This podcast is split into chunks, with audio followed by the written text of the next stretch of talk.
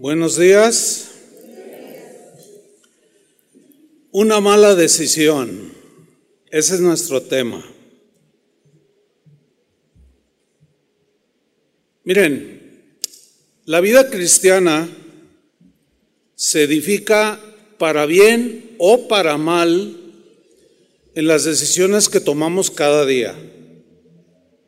Cada decisión que tomamos va a influir para bien o para mal en nuestras vidas, nos va a afectar para bien o para mal, tanto a nosotros como a, los que nos rodean, la familia, la esposa, los hijos, etc. Dios nos dotó con la capacidad de tomar decisiones libremente.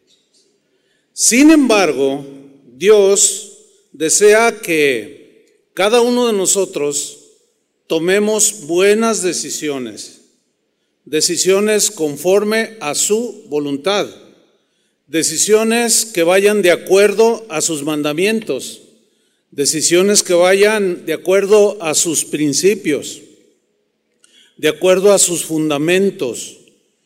Dios quiere bendecirnos. ¿Cuántos saben eso? Fíjate, Dios quiere bendecirnos. El deseo de Dios para cada uno de nosotros es bendecirnos.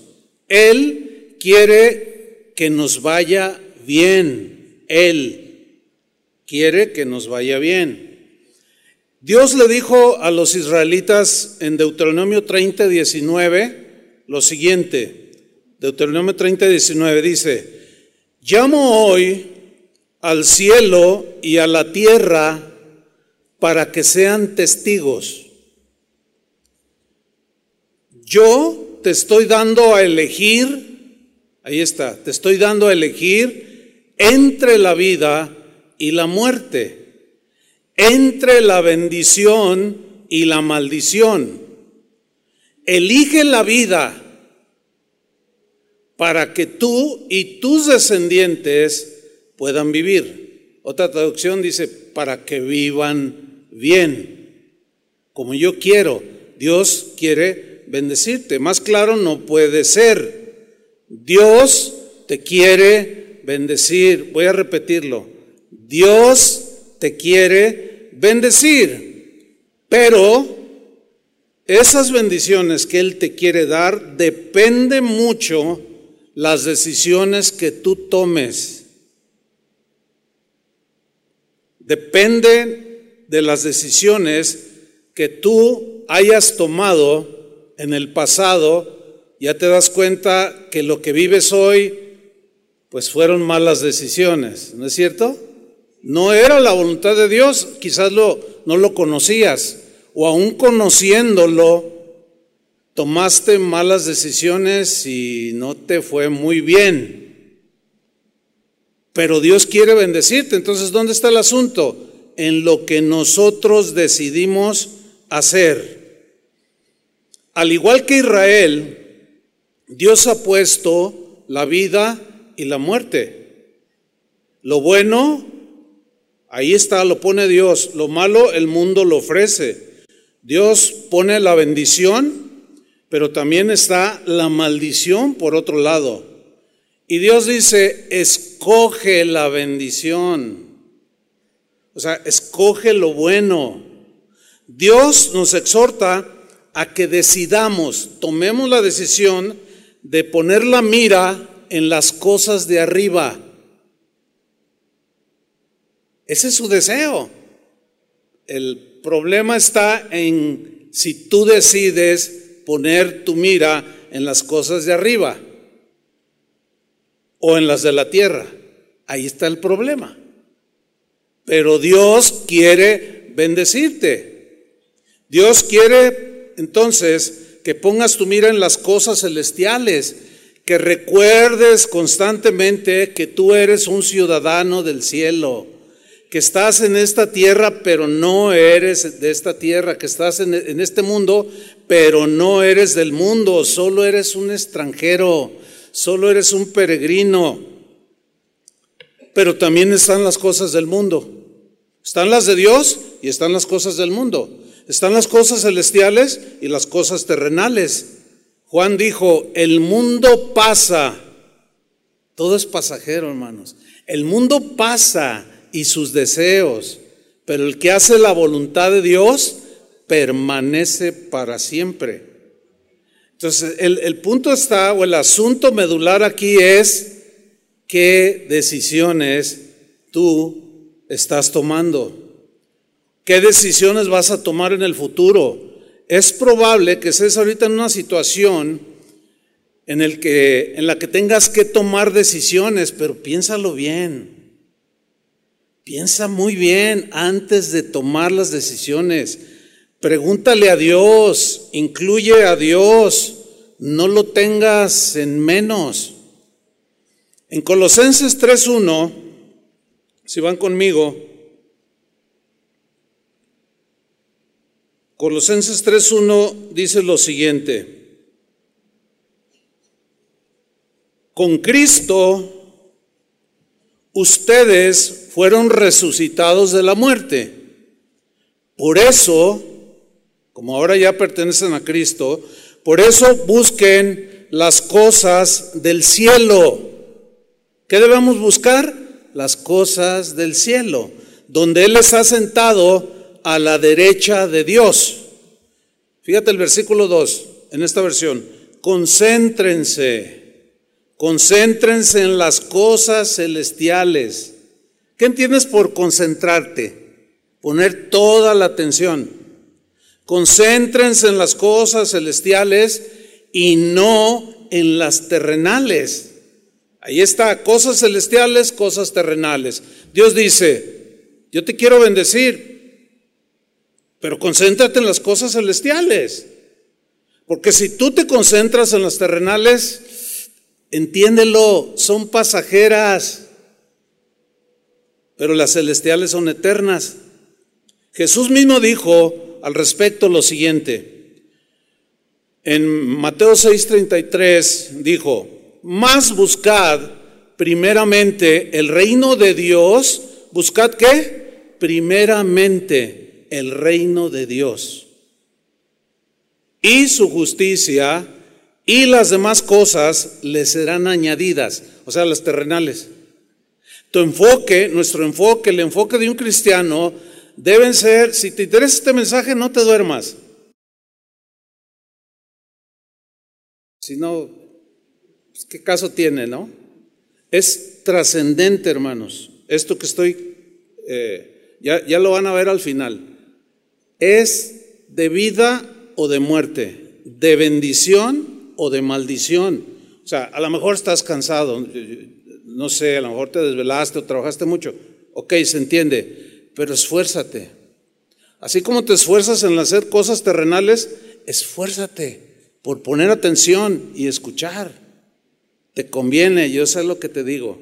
¿Sí? Bueno, seguimos. Mateo 6:33 mas buscad primeramente el reino de Dios. O sea, las cosas de Dios, las cosas de arriba.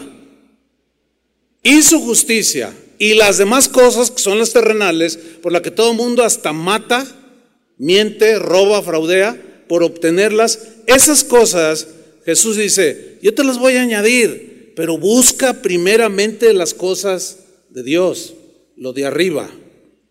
En el mismo Evangelio de Mateo, en el capítulo 6, versículo 19, Jesús mismo dijo, no guarden tesoros aquí en la tierra. En otra versión dice, no se afanen tanto por hacer grandes tesoros o acumular riquezas en este mundo. Dice, no, donde la polilla y el mojo los dañarán. Además, dice, los ladrones pueden entrar a su casa y robárselos. ¿A cuántos les han robado algo? Ay, híjole, casi a todos. Está, está gruesa la cosa, ¿no? Versículo 20. Más bien, guarden tesoros para ustedes en el cielo, donde no los dañarán la polilla ni el moho, y donde los ladrones no pueden entrar a robárselos. Versículo 21. Pues donde esté tu tesoro, ahí estará tu corazón. Este último texto, donde esté tu tesoro, ahí está tu corazón, es decir, significa, donde tú pones la mira, lo que más buscas en esta tierra, ya sea las cosas del cielo o las cosas puramente terrenales, donde estás enfocado, ese es tu tesoro. Ahí es donde está tu corazón. Si en Dios, en las cosas de Dios o en las cosas de este mundo. Precisamente en ese buscar, buscar, el verbo en el griego habla de buscar algo afanosamente, como cuando se te pierde una moneda de oro y se te cae y no la hayas, volteas todo. ¿Sí? Eso significa buscar, buscar algo, pero de manera afanosa, con, con anhelo, con ahínco, con esfuerzo. Entonces, en este buscar, en este poner la mira, en este concentrarte en las cosas del cielo, es donde están involucradas nuestras decisiones. Si yo quiero, busco, si no, no busco, punto. Si yo pongo mi mira en las cosas del cielo, pues yo las pongo, tú no. Y si tú las pones y yo no las pongo, yo no. Cada quien decide entre la bendición y la maldición.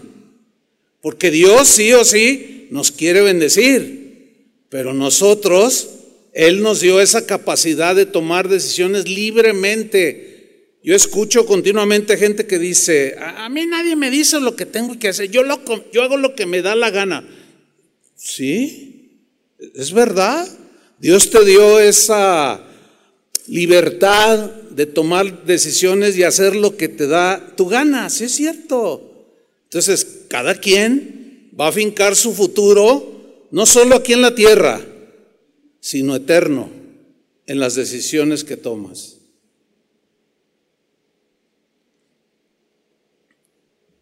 Si decidimos buscar las cosas del cielo, si decidimos poner la mira y concentrarnos en, las cosas de Dios o en Dios mismo, estaremos haciendo una buena decisión. Lo contrario es, si decidimos no hacerlo, estamos tomando una muy mala decisión. Por consiguiente, si tú no escoges las cosas de arriba, buscarlas con anhelo, con deseo, por consiguiente tú te vas a afanar y vas a decidir buscar las cosas puramente terrenales, las cosas del mundo, la vida mundana, pero las consecuencias de tomar una mala decisión van de leves a muy graves. Por ejemplo, el apóstol Pablo tenía entre sus muchos colaboradores que lo ayudaban a, lo acompañaban en los viajes misioneros para predicar el evangelio. Había un hombre que se llamaba, se llamó Demas, Demas. Bueno, este Demas vivió muchas experiencias con Pablo, viajó con él en sus viajes misioneros, pero algo había en su corazón que a pesar de andar con el apóstol Pablo y escuchar de él las enseñanzas del Evangelio, sin embargo, llegó un momento en que Demas tomó una decisión y fue trágica. Vamos a leerlo en 2 Timoteo 4, versículo 10. Fíjate lo que dice Pablo de su ex colaborador. Este Demas llegó a tomar una decisión terrible, mala, muy mala. Dice, Demas me abandonó, se fue. Pero Pablo dice, ¿por qué? Porque amaba las cosas de este mundo. O sea, a la mitad no puedes estar entre un pie en el mundo y otro en Cristo. No, no, no. Los tibios dice que Jesús los vomita, no los puede digerir. O uno o otro. O sigues a Dios o no lo sigues, pero eso es una decisión que tú vas a tomar. Y al fin y al cabo, bueno, Demas se decidió, no fue tibio. y dijo, no, a mí me gusta la pachanga, a mí me gusta la fiesta, a mí me gusta el mundo. ¿Y sabes qué, Pablo? Ahí nos vemos. No vemos a Pablo, digamos así, rogando, no te vayas, no te vayas. Pues es que es una decisión que cada quien toma. Y se fue a Tesalónica, que en ese tiempo Tesalónica, hagan de cuenta que era como Las Vegas de hoy, donde el pecado está a 5 centímetros de alcance. Ahora, ¿qué sucedió con esa decisión que tomó Demas al final? Pues ni nada más, nada menos que Demas perdió su ministerio, lo perdió perdió su ministerio espiritual. Dios le había dado el privilegio de ser un servidor de él. Pero finalmente dijo, no, a mí me gusta el mundo. Y se decidió. Y siguió el mundo.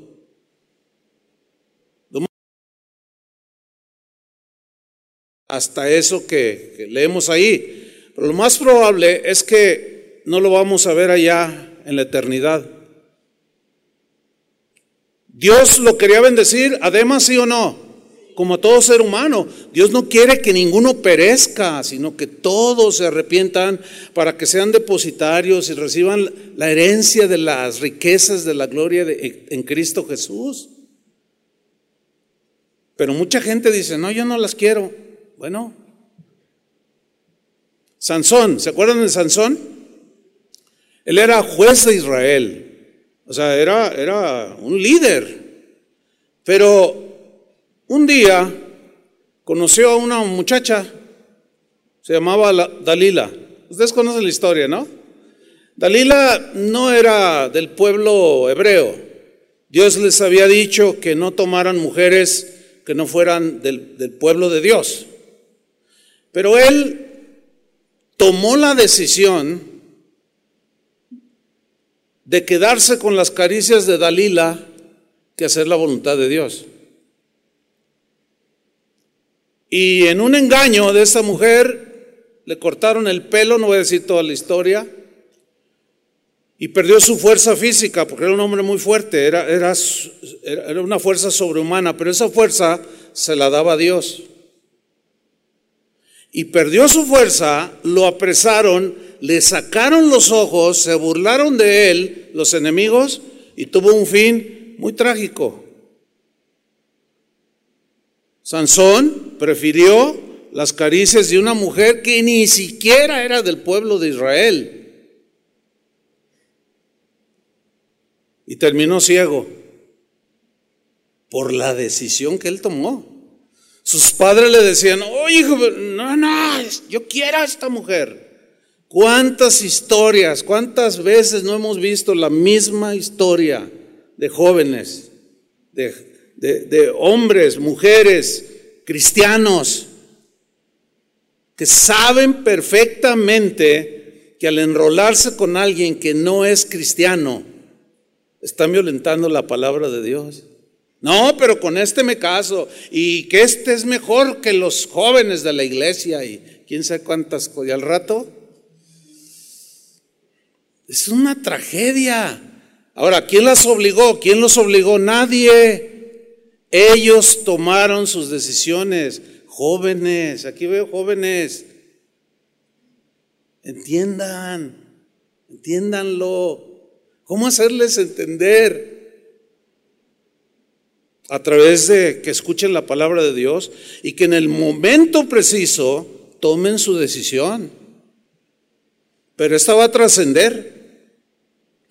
Hay un ejemplo en el Antiguo Testamento de un hombre llamado Lot.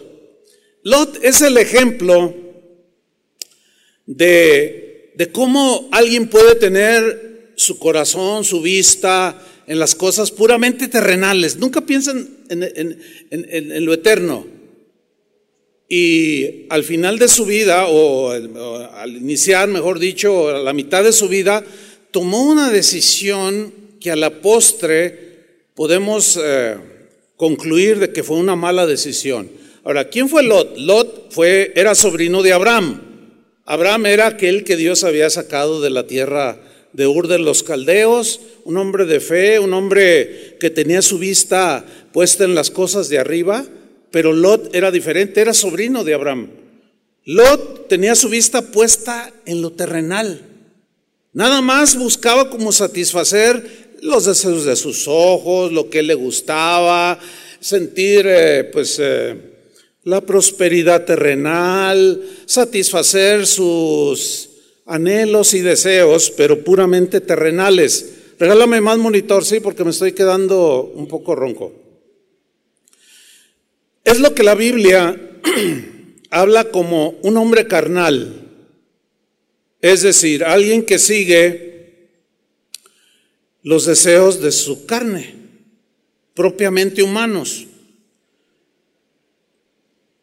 Lot fue un hombre que tomó sus decisiones enfocado solamente en lo terrenal, en lo pasajero. No tuvo la, el acierto de mirar más allá. No, no lo tuvo. Abraham era muy diferente. Su mirada siempre estaba puesta en las cosas espirituales, en Dios, que aunque no lo veía, él lo, palpaba, lo sentía, lo escuchaba, sabía que Dios estaba allí y él puso su vista, su corazón en las cosas celestiales, en las cosas eternas y tomaba sus decisiones con esta perspectiva. Abraham buscaba la ciudad cuyo arquitecto y constructor era Dios. Lot buscó la comodidad terrenal.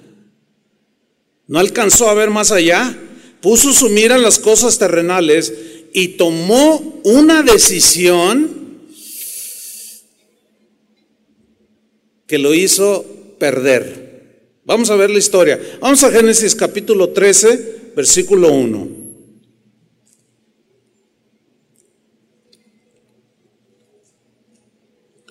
Génesis 13.1 dice así, subió pues Abraham de Egipto hacia el Negev, él y su mujer, con todo lo que tenía, y con él Lot, o sea, su sobrino.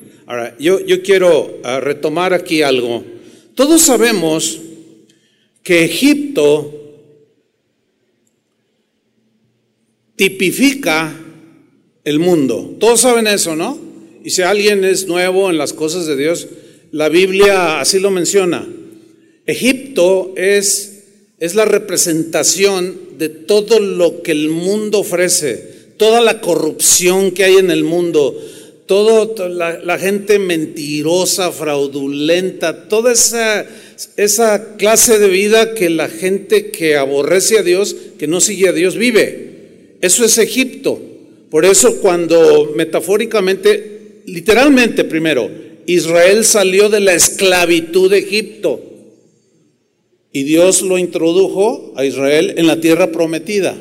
Bueno, metafóricamente, cuando nacemos, nosotros somos sacados de Egipto y nos meten en la tierra prometida, que es Cristo. Ok. Fíjate cómo dice que Abraham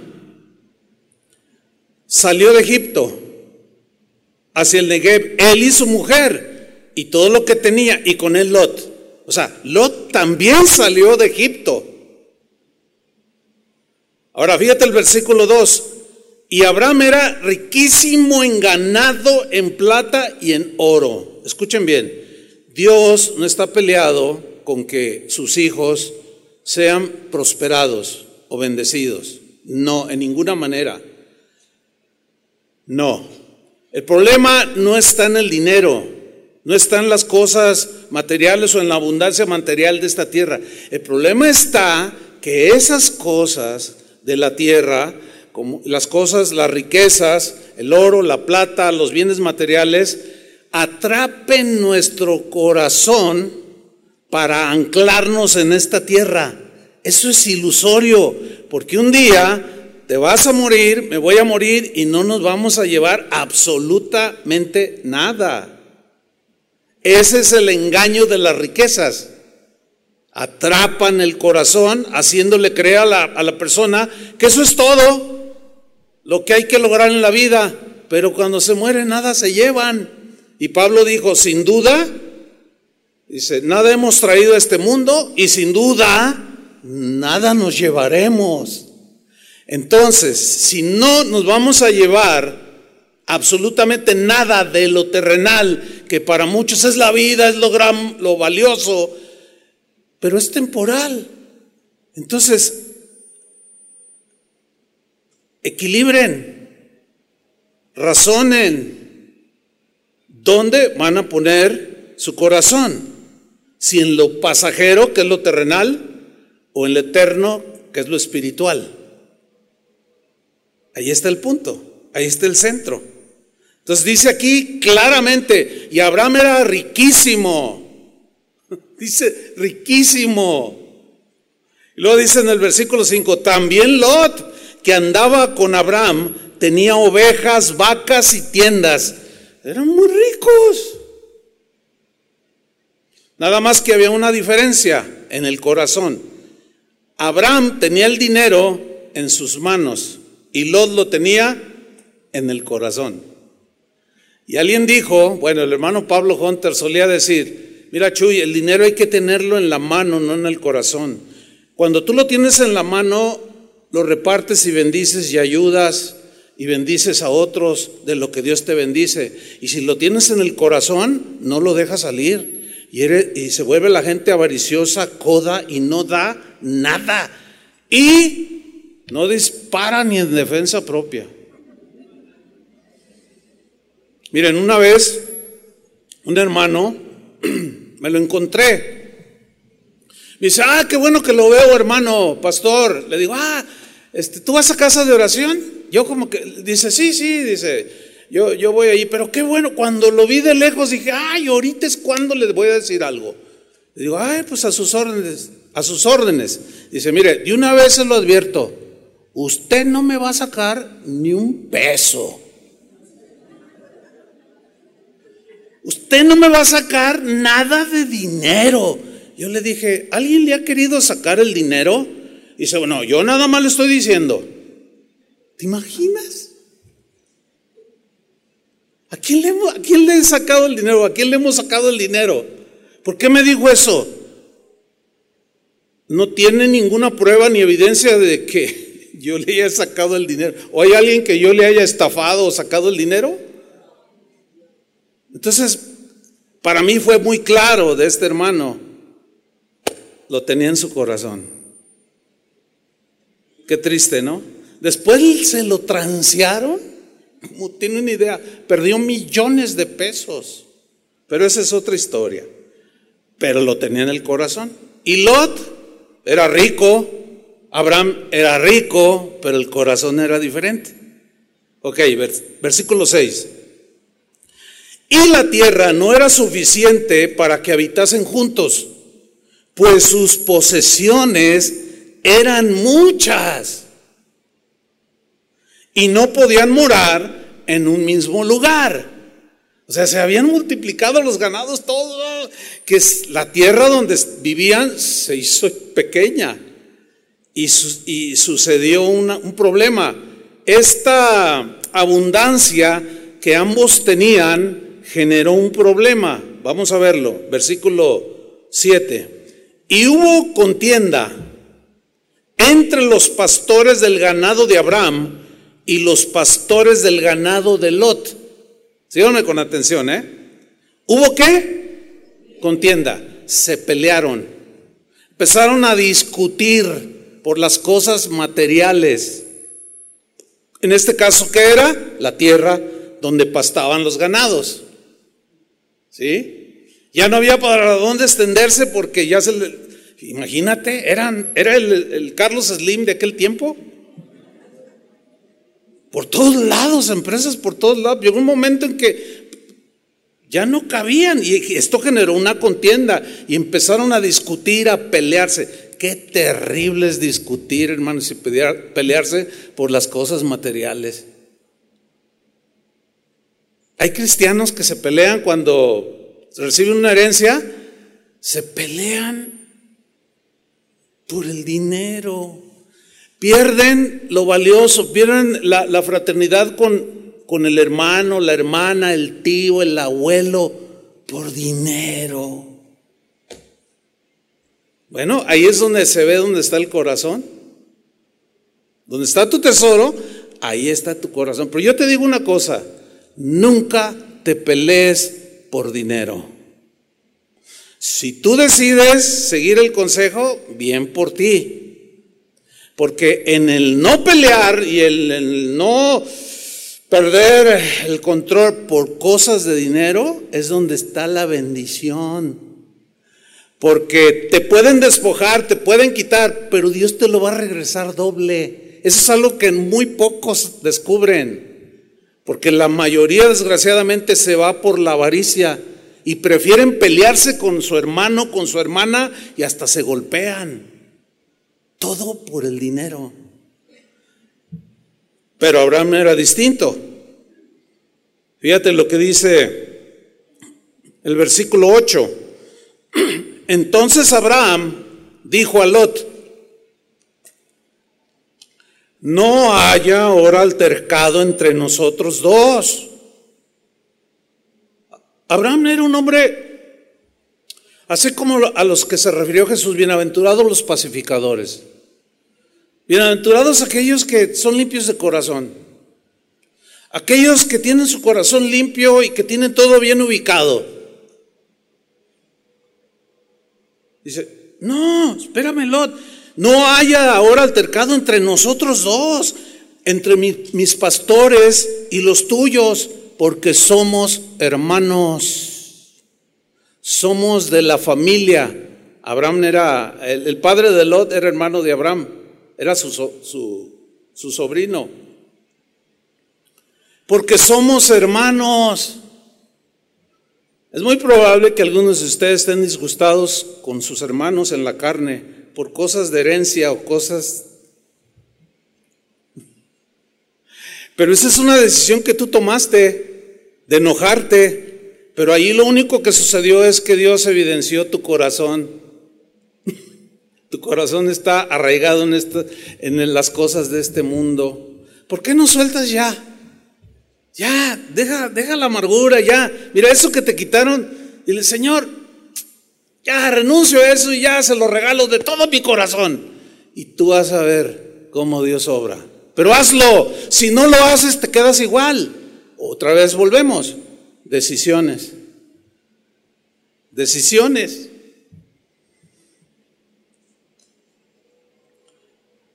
Versículo 9.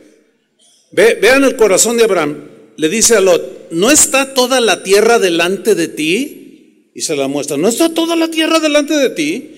Yo te ruego que te apartes de mí. A veces es bueno tener un tiempo para reflexionar y que las cosas se apacigüen. Y Lot, Abraham era un hombre sabio. Y él no iba a pelear por las cosas terrenales porque sabía perfectamente que eran pasajeras. Le dice, yo te ruego que te apartes de mí. Y le dice a Lot, si fueres a la mano izquierda, si tú te fueres para allá, dice, yo iré a la derecha. O sea, al lado opuesto. Y si tú te vas a la derecha, yo me voy a la izquierda para evitar el conflicto. Abraham como diciéndole a Lot, yo no me voy a pelear por dinero, me sobra. Yo no voy a pelear por eso, porque yo no ando buscando esto.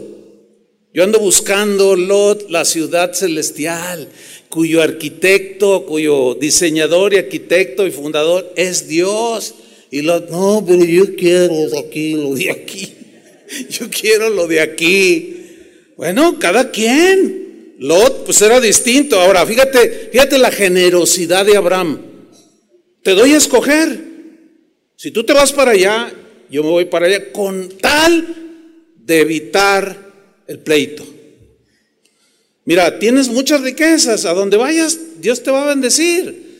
Este, yo tengo riqueza donde vaya, Dios seguirá bendiciéndome. Pero hay que evitarlo, el conflicto. ¿Qué te parece? Entonces, escoge, le dice.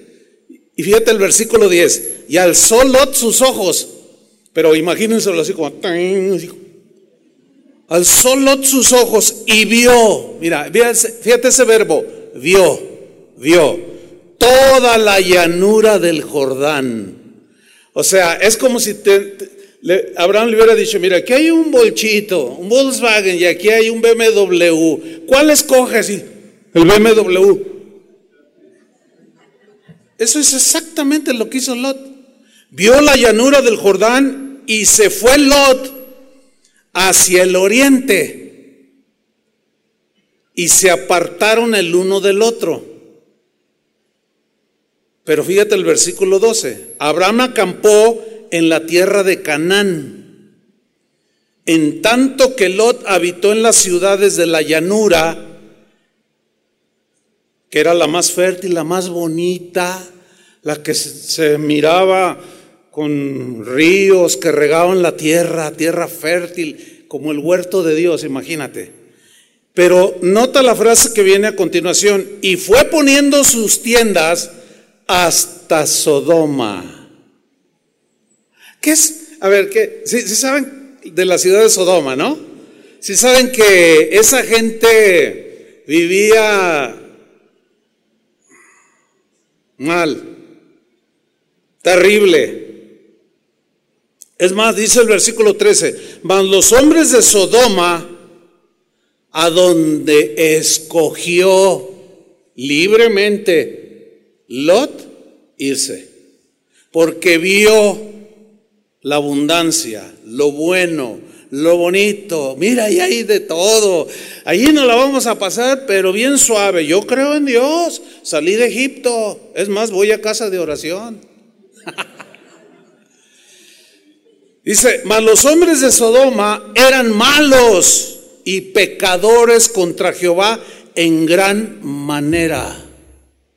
Eran pervertidos, eran fraudulentos, eran asesinos, eran mentirosos, eran pecadores en gran manera contra Jehová. Bueno, ahí decidió de manera libre y voluntaria o voluntariamente de manera libre escoger. Escogió el mundo. Y bueno, ya conocemos al final de la historia, ¿no?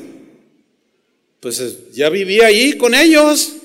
Aunque también dice la Biblia, por otro lado, que de pronto como que se afligía al ver la maldad. O sea, como que empezó a recapacitar, pero él ya vivía allí. Y dice en el Nuevo Testamento que Lot se afligía al ver la conducta corrupta de la gente de Sodoma y de Gomorra. Un día llegaron unos ángeles, Dios en su misericordia, y le dijo, Lot, salte, agarra a tu esposa, agarra a tus hijos y salte de Sodoma y de Gomorra porque Dios va a destruir estas ciudades cuyos habitantes son pecadores en gran manera, se burlan de Dios, hacen atrocidades, son inmorales, son de lo peor. Y Dios va a castigar y a destruir estas ciudades. Agarra a tu esposa, agarra a tus hijos y vete, salte. Pero no miren atrás. Y agarra a su esposa y agarra a sus hijos. Y salen corriendo porque la, ya premiaba la destrucción, ya iba a caer sobre las dos ciudades. Y Lot es, se entiende que les dijo, pero por favor no miren atrás. No miren atrás, huyan, porque esto va a ser, va a ser como un infierno. Todo va a ser fundido. Corran por su vida. Y salieron corriendo. Y mientras huían, de pronto su esposa se detiene y mira hacia atrás. ¡Ay, mis vestidos de marca! ay, mis bolsos de Versace, ay, mis zapatos de diseñadores, ay, mis joyas, ay, mi... Dice la Biblia que se convirtió en estatua de sal. En pocas palabras, se murió. Ahí quedó. ¿Cuál es la lección de aquí. La lección es muy sencilla. Todo empezó por una mala decisión de Lot. Perdió a su mujer.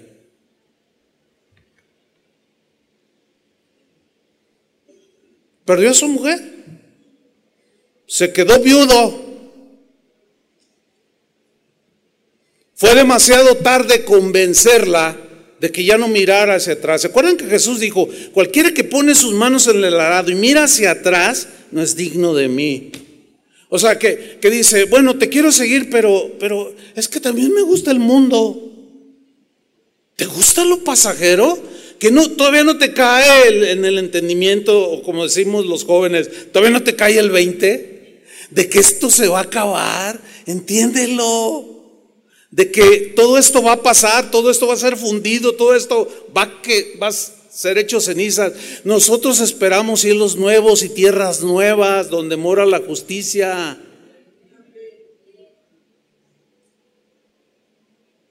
Pero era demasiado tarde. Las consecuencias, Lot las vivió.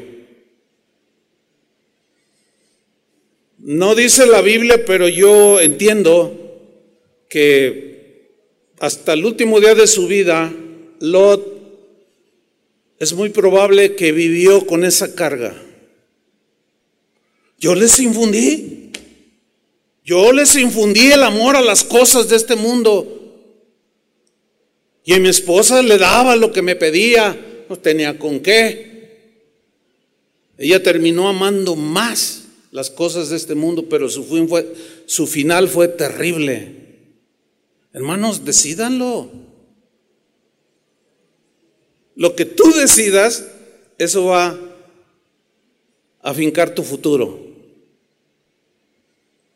Las decisiones que yo en lo personal tome a ti no te van a afectar en primera instancia en nada, en lo eterno.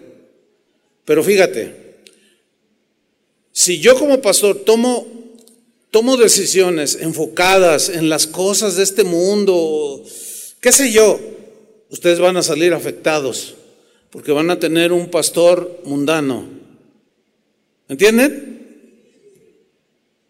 Hay muchas ovejas que tienen pastores avariciosos, mentirosos, rebeldes, fraudulentos, porque así han decidido ser ellos.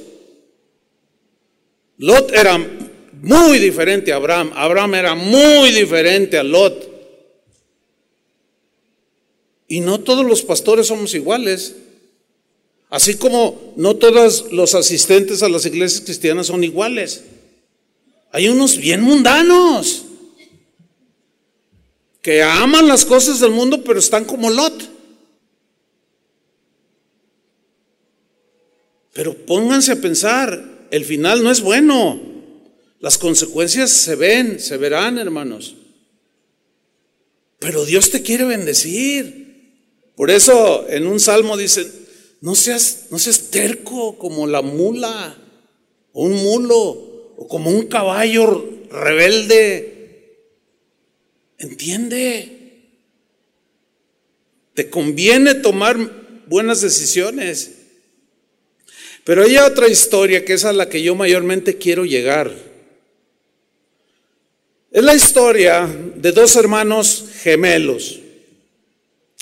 Este, estos dos gemelos fueron hijos de un hombre llamado Isaac. ¿Quién era el papá de Isaac?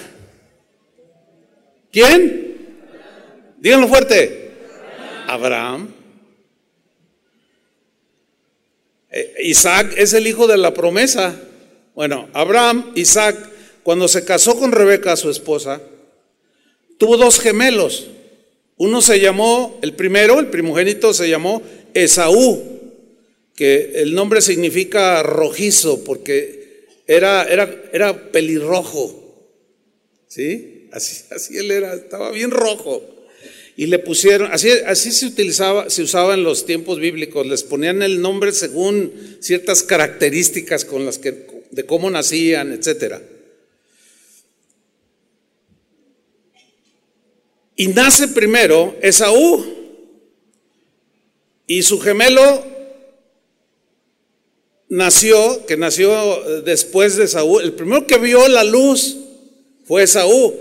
Pero dice la Biblia que su hermano gemelo, cuando salió y vio o sea, la luz, dice que venía con su mano agarrado del talón de Saúl. O sea, venía agarrado. Y cuando sale, pues sale también, ¿no? Entonces le ponen Jacob. Y Jacob significa engañador. Híjole, hermanos, piensen bien cuando le van a poner nombres a sus hijos. No, de verdad. Porque algunos nada más porque suenan bonito, les ponen nombres y los significados a veces nada que ver. ¿Sí? Eh, eh, bien. Eh, hay nombres, eh, a veces los padres les ponen nombres tan raros a sus hijos que son hasta la burla y, les hacen bullying en la escuela. Yo me acuerdo de unos padres que, ay, pastor, nuestro hijo no quiere ir a la escuela y el muchachito está así, todo así. Entonces, oye hijo, a ver, ¿qué te va? No, pues es que se burlan de mí y me dicen urraca. ¿Y por qué te dicen urraca? Dice, pues es que me pusieron veraca. Veraca es, es una palabra hebrea que significa bendición. Está, está bonito, pero fonéticamente, veraca, veraca, o sea, es raro para nuestra cultura. Y los chavos, urraca, urraca. Pero bueno, los dos niños nacieron. Esaú fue un hombre de campo, le gustaba el campo, era un hombre rudo, dice la Biblia que era cazador, le gustaba cazar. Y era el hijo preferido de Isaac. Fíjate, el hijo qué? Preferido de Isaac. Jacob era muy diferente. Él era un joven apacible, era casero le gustaba ahí estar tranquilito, leyendo libros. Era muy diferente al otro. Imagínenselo, ¿no? Con su arco y su flecha, así, con todos los cabellos. A ver, ahorita vengo, voy al cerro, papá. Sí, hijo, ve y tráeme un, algo rico para comer. Tráeme un ciervo, un venado. Me encanta comer venado. Ahorita te lo traigo, papá. Imagínense así. esa es la idea que planta la Biblia de Saúl, fíjense. Y Jacob no.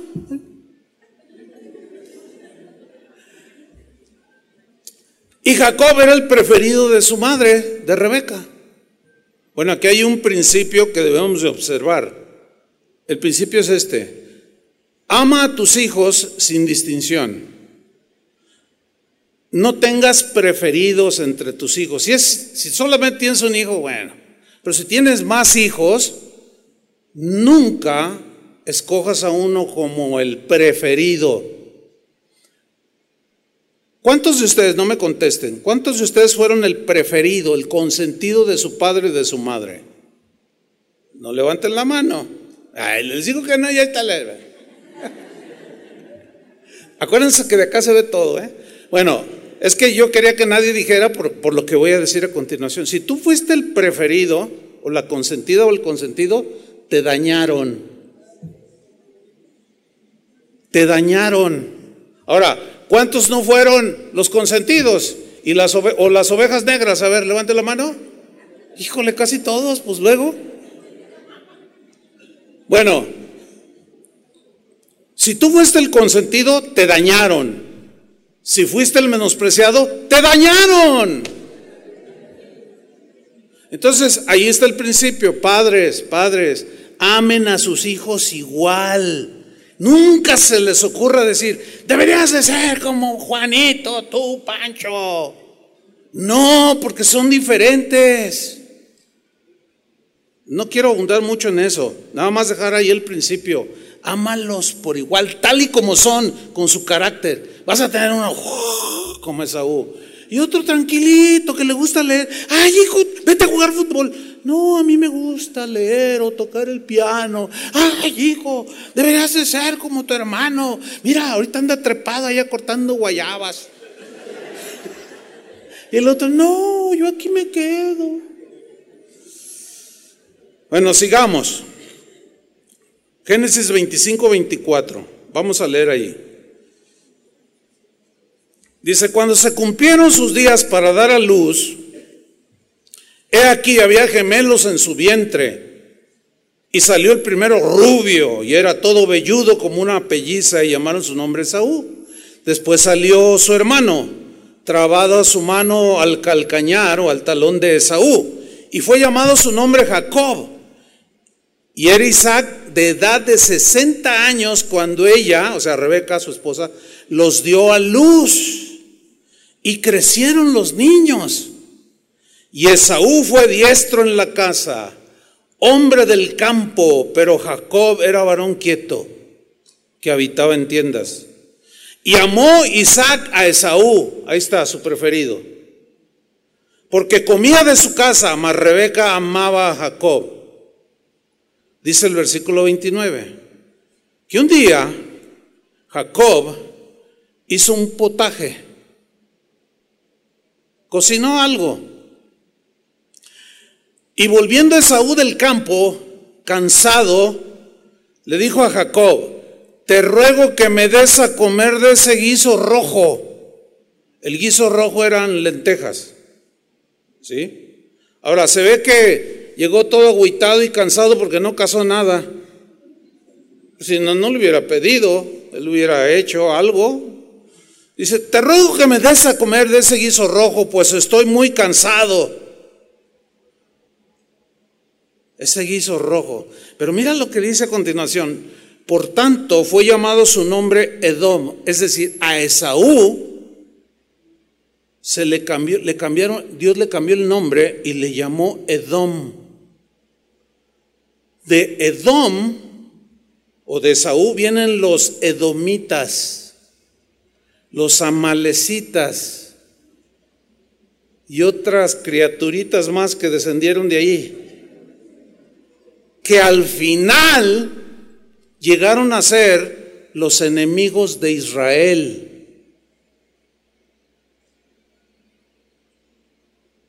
Llegaron a ser de, Saúl. Llegaron a ser los enemigos de... Acuérdense que Dios le dijo a Samuel, ve dile a, a, Saúl que, que se vaya en batalla contra los amalecitas y que los borre de la tierra porque son malos. Son hombres perversos, corrompidos, y no los quiero sobre la tierra. Ellos fueron sus peores enemigos. Ahora, ¿por qué? Sigamos leyendo, versículo 31. Y Jacob respondió, porque le dice, oye, pues dame de ese potaje, ¿no? Dame de esas lentejas que estás cocinando. Y Jacob le respondió, véndeme en este día tu primogenitura. Ahora, aquí surge una pregunta. ¿Por qué Jacob le hizo esta propuesta a Esaú? ¿Qué, qué significa eh, o qué tenía en mente Jacob cuando le dijo, ok, te doy un plato de lentejas, pero a cambio, te la cambio por tu primogenitura? Pues, ¿qué es esto de la primogenitura?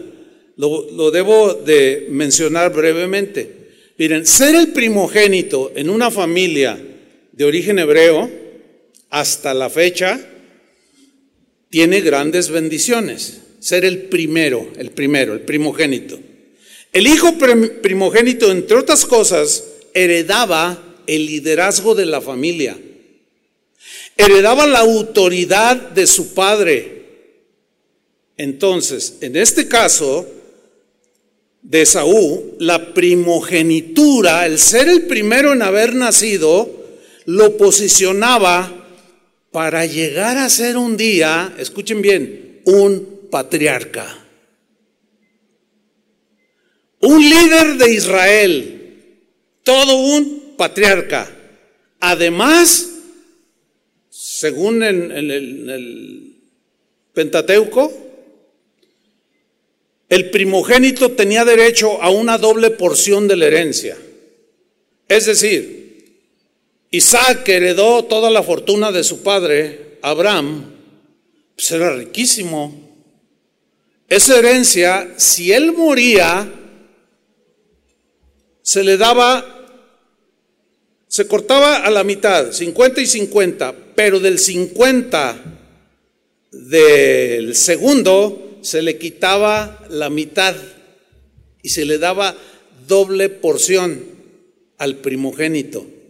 Fíjense, o sea, es una ventaja, había una ventaja en ser un primogénito. Había muchas bendiciones, pero lo que yo quiero enfatizar es lo espiritual, no tanto la herencia doble que recibía, sino tenía derecho a ser un líder espiritual. El patriarca en un día que tenía que llegarse, Esaú iba a ser el patriarca de Israel. Casi nada, ¿no? Toda una herencia, un abolengo, un linaje impresionante, porque de ese linaje viene Jesús, del linaje de Abraham. Bueno, sigamos. Vamos a ver la respuesta de Esaú, versículo 32, Génesis 25, 32. Entonces dijo Esaú, dijo, he aquí, pues yo me voy a morir, me voy a morir un día. ¿Para qué pues me servirá la primogenitura? ¿Cómo que para qué?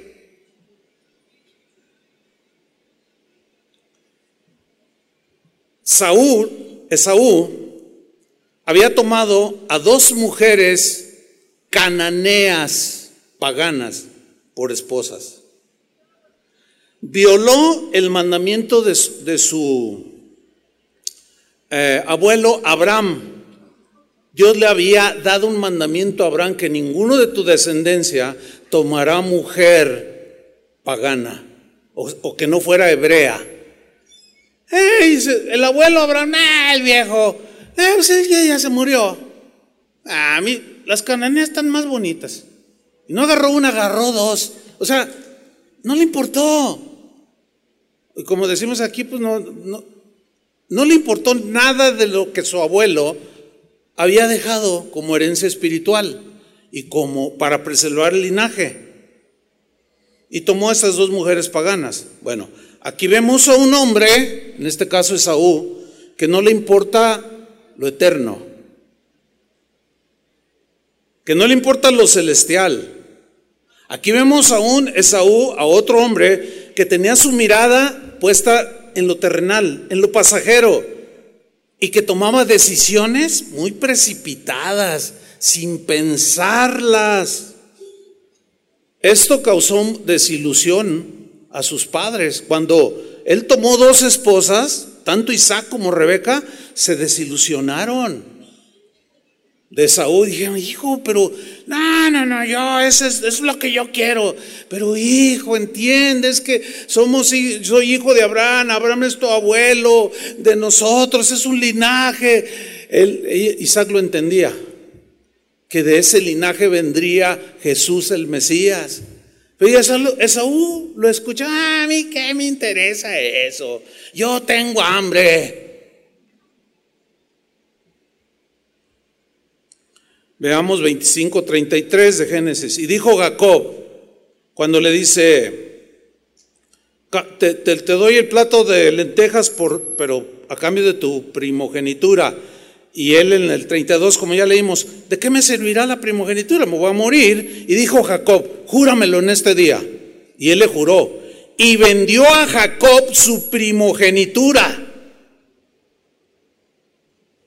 O sea, le cedió a cambio de un plato de lentejas todas las bendiciones espirituales que él, que eran para él,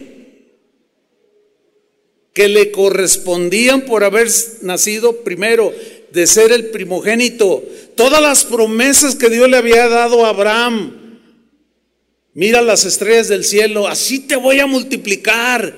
Todo eso es una herencia increíble, ¿sí o no? Sin embargo, Esaú dijo, eh, mi abuelo, el viejo. Eh. Pero Jacob le interesaba lo espiritual, aunque medio tramposo, porque se aprovechó. Dice el versículo 34, entonces Jacob dio a Esaú pan y el guisado de las lentejas. Y Esaú comió y bebió y se levantó y se fue. Fíjate lo que dice este versículo, la palabra de Dios. Así menospreció Esaú la primogenitura. Así que lo menospreció. La palabra basá es la palabra hebrea que se traduce por menospreciar. También se traduce por desestimar, por desechar. ¿Desechar qué? La herencia espiritual, lo eterno. No lo quiso, lo menospreció. Se traduce desestimar, desechar, despreciar, tener en poco algo. ¿A poco, ¿A poco de eso voy a comer? de la herencia, me voy a morir. No, yo quiero ahorita.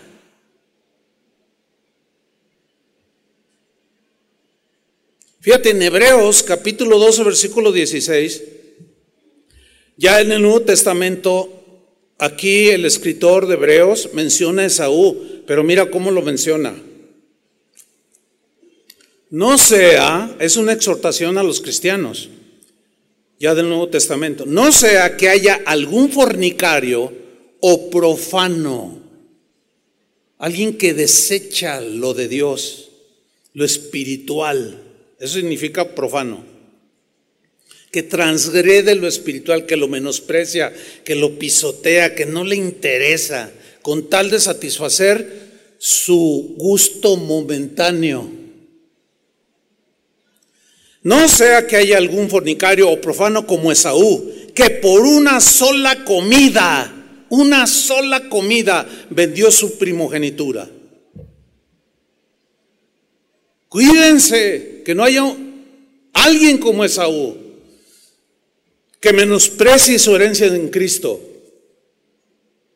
que menosprecie todo lo que Dios le ha dado en Cristo y decida ser un mundano y se decida por una pagana o satisfacer sus puros instintos naturales. Es que la vida es una y hay que vivirla. Pues sí, pero bien, bien, hermanos. El corazón de Saúl solo pensó en lo terrenal, solo en lo pasajero, y no tuvo la sabiduría para valorar entre un plato de lentejas y la herencia que Dios le quería dar y despreció el altísimo privilegio, el privilegio espiritual de ser heredero de la simiente prometida a su abuelo Abraham y a su padre Isaac y despreció ese liderazgo de ser un patriarca del linaje de donde vendría Jesús el Mesías. De hecho, escuchen bien, cuando Dios le habló a Moisés y le dijo, yo soy el Dios de tu padre, de Abraham, soy el Dios de Abraham, de Isaac y de Jacob, debería de decir, yo soy el Dios de Abraham, de Isaac y de Saúl.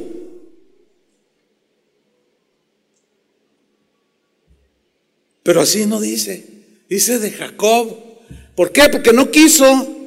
Así deliberadamente tomó la decisión muy mala decisión. Y fue desechado. Qué terrible, hermanos. Esaú es el prototipo del que desprecia las cosas de Dios, aún estando aquí adentro.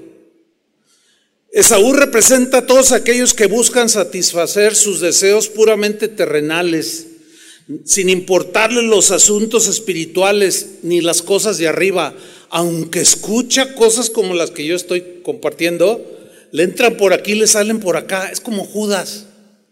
Tiene a Jesús, el Mesías, enfrente y él en su corazón, no, pero yo, yo lo voy a vender, me van a dar una feria. 30 miserables monedas de plata. ¿Y cómo terminó Judas? Decidió cambiar toda la herencia en Cristo por 30 monedas al final murió mal y horrible, se suicidó, se colgó y las 30 monadas no se las llevó. ¿Se dan cuenta?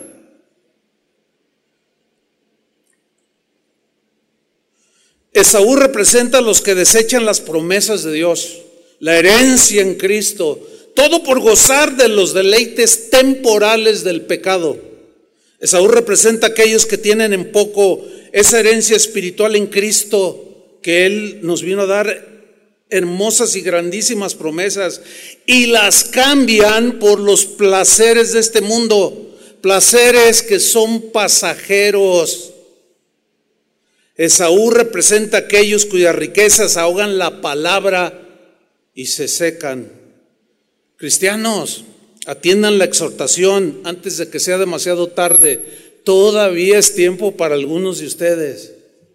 Todavía es tiempo que rectifiquen, que dejen de, de aferrarse a las cosas de este mundo. Busquen a Dios, busquen lo espiritual, busquen lo eterno.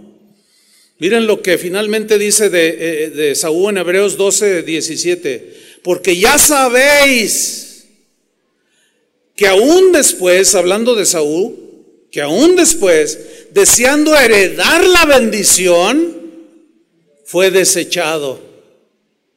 Cuando ya reaccionó y quería la bendición, ya la bendición Dios se la había dado al que ciertamente con trampas y todo, que esa es otra historia a contar, que ahorita no lo voy a hacer, eh, porque tampoco se trata de obtener las, las bendiciones de Dios con trampas, pero Dios trató con Jacob y le cambió el nombre, ya no serás un engañador, y le puso Israel.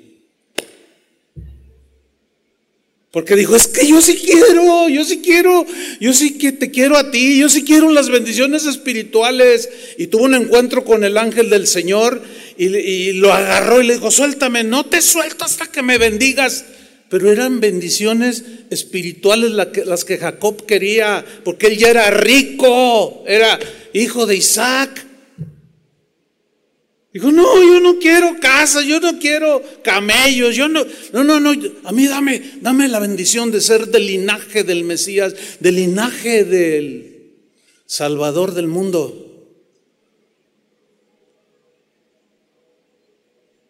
Y dice, porque ya sabéis que aún después deseando heredar la bendición, fue desechado y no hubo oportunidad para el arrepentimiento, aunque lo procuró con lágrimas. Por más que lloró Esaú, fue demasiado tarde. Escuchen bien, cristianos, que no te llegue ese momento en que ya sea demasiado tarde. Que aunque llores y, señores, que yo en realidad sí te amaba, no me eches mentiras. Amabas más el mundo, amabas más tus cosas, amabas más los placeres de este mundo. No, yo, te conozco, así dice el Señor, yo te conozco. Sé dónde tenías tu corazón. No me vengas al final ahora con que, fíjate que sí, te conozco. Y aunque lo procuró Esaú, fue desechado. Igual que Demas, perdió todo por un plato de lentejas. Igual que Sansón, perdió todo por las caricias de una muchacha bonita, mundana. Descarriarse de Cristo, naufragar, deslizarse y tropezar en los caminos del Señor es el fruto de las decisiones de preferir las cosas de la carne, las cosas de este mundo, antes que la bendición de Dios y su herencia celestial. Muchos, desgraciadamente, han perdido todo aquello que les pertenecía en Cristo. Todo aquello que Dios les había ofrecido como herencia, lo han perdido, algunos en vida. Todo por un plato de lentejas. Por un momento de satisfacción pasajera, porque al otro día volvió a tener hambre. Esta sí que fue una mala decisión. ¿Verdad que sí? Miren, para terminar, voy a contar algo que nunca he contado. Es la primera vez que yo lo cuento en público. Después de 41 años. No, un poco más. 43 años. Ustedes van a ser los primeros en, en escuchar esta historia. En la iglesia donde yo nací, pues tenía un pastor. Y Dios empezó a usar al pastor de una manera muy notable. Dios le había dado una gracia. Dios empezó a bendecir la congregación. De tal manera que se llegó a decir, estoy hablando de 1978, 79, hace muchos años, se llegó a decir que en esa iglesia, aquí en Guadalajara, hubo un avivamiento que inició en esa iglesia. Yo nací en medio de ese avivamiento. Para mí era supernatural y normal ver milagros, sanidades, Señor los bautizaba con el Espíritu Santo. O sea, para mí era natural. Allí nací en esa iglesia. Y veía, siempre veíamos milagros, muchas cosas extraordinarias. Y empezó a llegar gente de muchas partes del mundo que se corría la voz de que en Guadalajara, en la iglesia, se llama El Camino, esa iglesia, Dios estaba haciendo grandes cosas. Es más, aquí está, aquí está Gloria. Aquí está una, eh, una eh, hermana que crecimos juntos y tú me dirás si no es cierto lo que estoy diciendo. Bueno, aquí hay una testigo, probablemente hay más, no lo sé. ¿Hay alguien más que sea testigo de lo que estoy diciendo? ¿Usted también? Ah, pues sí, ¿verdad? Sí, sí, también. Mira nomás. Bueno. Dios empezó a hacer grandes cosas, hermanos. Pero sucedió algo. El pastor comenzó a creer que era por él que Dios estaba bendiciendo y haciendo lo que estaba haciendo. En ese tiempo llegó a ser la iglesia más grande de Guadalajara.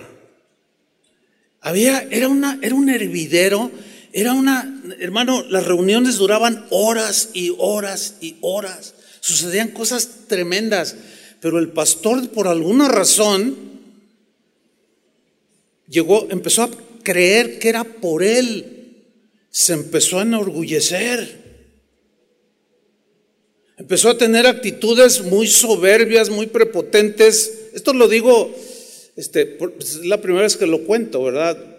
Eh, Dios sabe que no lo, no lo estoy haciendo para evidenciarlo a Él, porque, pero, pero es que tengo que decirlo porque eh, ilustra perfectamente lo que yo acabo de predicar. Porque hay un elemento bien tremendo aquí. Bueno, un día yo estaba con el pastor y si él llega a escuchar esta predicación, él sabe que es verdad lo que estoy diciendo. Porque todavía vive. Ya está bien viejito, pero todavía vive. Y un día yo estaba en su oficina y llamaron en el interfón, pastor, está aquí el misionero David, que quiere hablar con usted, dice que son cinco minutos nada más. Ah, sí, dile que pase. Entonces, ahora, ¿quién era David? David era un misionero. Su nombre completo es David But. Yo no sé si a algunos les suena el apellido But, pero David But era nieto de William Booth, el fundador del Ejército de Salvación. Casi nada. Es uno de los ministerios de ayuda a huérfanos y más grande del mundo. Él nació en Inglaterra, pero emigró a los Estados Unidos y allí nació, ya era su abuelo, David era, era un linaje de misioneros impresionantes y él era misionero. Y era misionero aquí en Guadalajara y fue maestro mío en el seminario bíblico. Gloria a Dios. Tuve maestros dignos de, mucho respeto. Bueno, entra David But por la puerta. Así pasó nada más cinco minutos. Y el pastor le dice, a ver, ¿qué quieres? Pero así en una actitud así, bueno, ¿qué quieres? Le dice, pastor, es algo breve es que tengo una palabra del Señor para usted. ¿Tú tienes una palabra de Dios para mí? Dice, sí, y te la quiero decir. Entonces, dice, así te dice el Señor, cuando dijo, así te dice el Señor, yo me levanté para salirme, ¿no? Entonces el pastor dice, no, no, no, no, quédate, quédate, Chuy, me dice, quédate. Quédate para que oigas lo que dice este. Entonces yo me quedé y el misionero le dice, así te dice el Señor, por cuanto te has enorgullecido, tu corazón se ha enaltecido, arrepiéntete. Y le empieza una palabra dura de que se arrepintiera. Y el pastor con una actitud así, ¿qué? ¿Yo? ¿Que me arrepiento? ¿No sabes quién soy yo? ¿No sabes que yo? Y, y, le dice, bueno, pues así te dice el Señor. Y si no te arrepientes, va a venir el Señor y va a tratar contigo. Lárgate, le dice. Y que lo corre, pero de una manera, hermano, híjole, cada vez que me acuerdo, me da pena. A un hombre de ese calibre, una falta de respeto. Lárgate, ¿tú qué tienes que decirme a mí? Cuídense del orgullo, cuidémonos del orgullo, hermanos, porque hay algunos que son soberbios. Y vean lo que les pasa a los soberbios. Escuchen el final de la historia, hermanos. Se sale el misionero y me dice, ¿y este qué? Ah, es un fracasado. ¿Qué me viene a decir a mí que no sé qué? Y empieza a pavonearse. Ya te diste cuenta que yo, que quién sabe qué, que no sé qué. Y ahí me, estaba diciendo y de repente que entra otra vez el misionero, pero ya no tocó. Se abrió la puerta hasta con un portazo. ¡Pah! Y nos asustó. Y ahora venía así, parecía, su rostro parecía como el de un león. Y era un americano grandote. Y se le acerca y le dice, la verdad yo estaba, quería hundirme ahí en la silla, ¿no? Porque fíjense lo que le dijo. Así te dice el Señor, todo lo que yo te iba a dar, se lo doy a Él, o sea, a mí. Y yo, espérense, no, no aplaudan, no, no, no, no, eso no es para aplaudir, espérense, eso es trágico, hermano, ¿por qué aplauden? No aplauden cuando deben.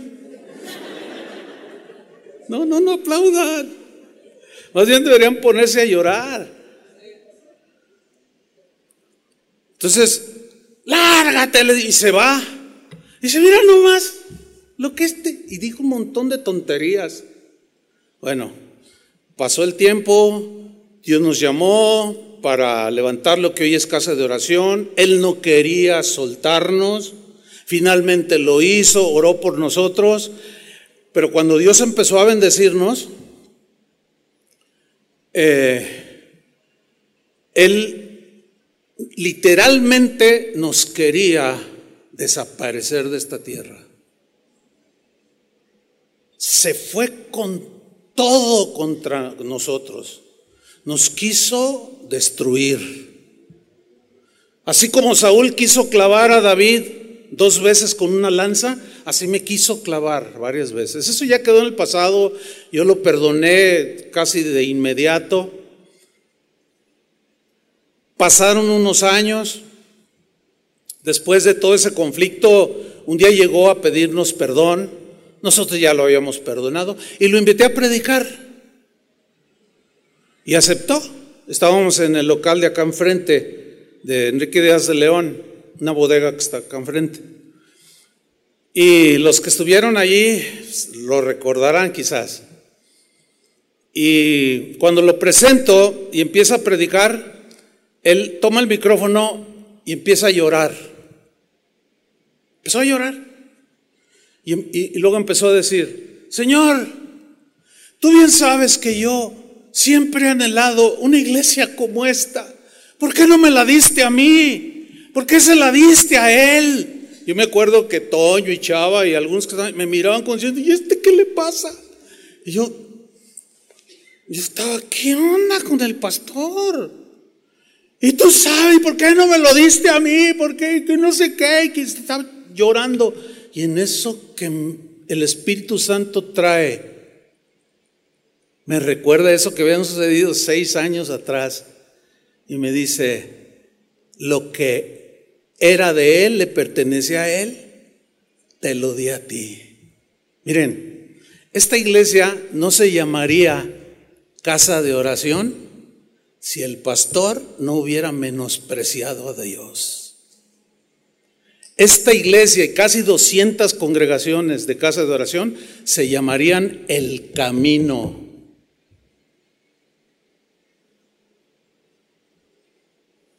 Perdió todo. Hermanos, hace tres años, antes de la pandemia, termino una reunión y se me acerca un, un señor. Hola, Choy, me dice y me abraza y yo, ay, pues de dónde lo conozco. ¿No te acuerdas de mí? Le digo, no, no, no. No, dice, soy, soy Edgar. A, a lo mejor te acuerdas, Gloria, de Edgar. No sé, tocaba la guitarra él. Edgar, le digo, sí, cómo no. ¿Cómo estás? Ya estábamos platicando y me dice, oye, ¿qué crees? Te quiero contar algo, dice. Yo, vivo en Tijuana. Hace dos semanas, ¿quién crees que fue a predicar a mi congregación? Le digo, ¿quién? No, no tengo idea. El pastor. O sea, el que fue nuestro pastor. No me digas. Dice, sí, pero ¿qué crees? Cuando lo presentan, lo, present, lo presentaron como apóstol. Que de apóstol tienen lo que yo de astronauta. No, no, con todo respeto, o sea, nada que ver, nada que ver, pero se autonombran. Pero fíjense lo que sucede. Me dice, dice, antes de empezar a predicar, voy a hacerles una pregunta a todos. ¿Cuántos conocen al pastor Chuyo Olivares? ¿Lo conocen? Dice, pues todos levantaron la mano, pues yo he predicado ahí. Todos, todos lo conocen, sí, todos lo conocemos.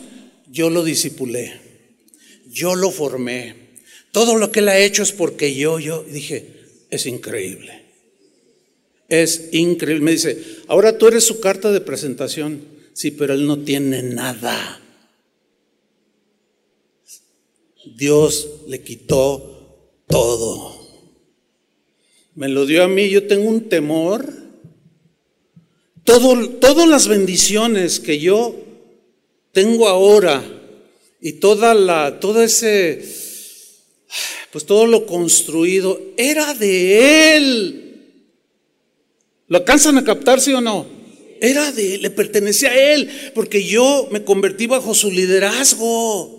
Y Dios le había dado eso, pero él lo despreció. Porque era un hombre que solamente quería el reconocimiento, el aplauso, que la gente le dijera, ay hermano, usted es el Mesías. Y él se la creyó, hermanos, no menosprecien a Dios ni las cosas de Dios. Quédense con su herencia. Bendigan a sus hijos, bendigan a, sus descendientes, bendigan a todo aquel con el que tienen contacto y nunca cambien a Dios por un plato de lentejas. Amén.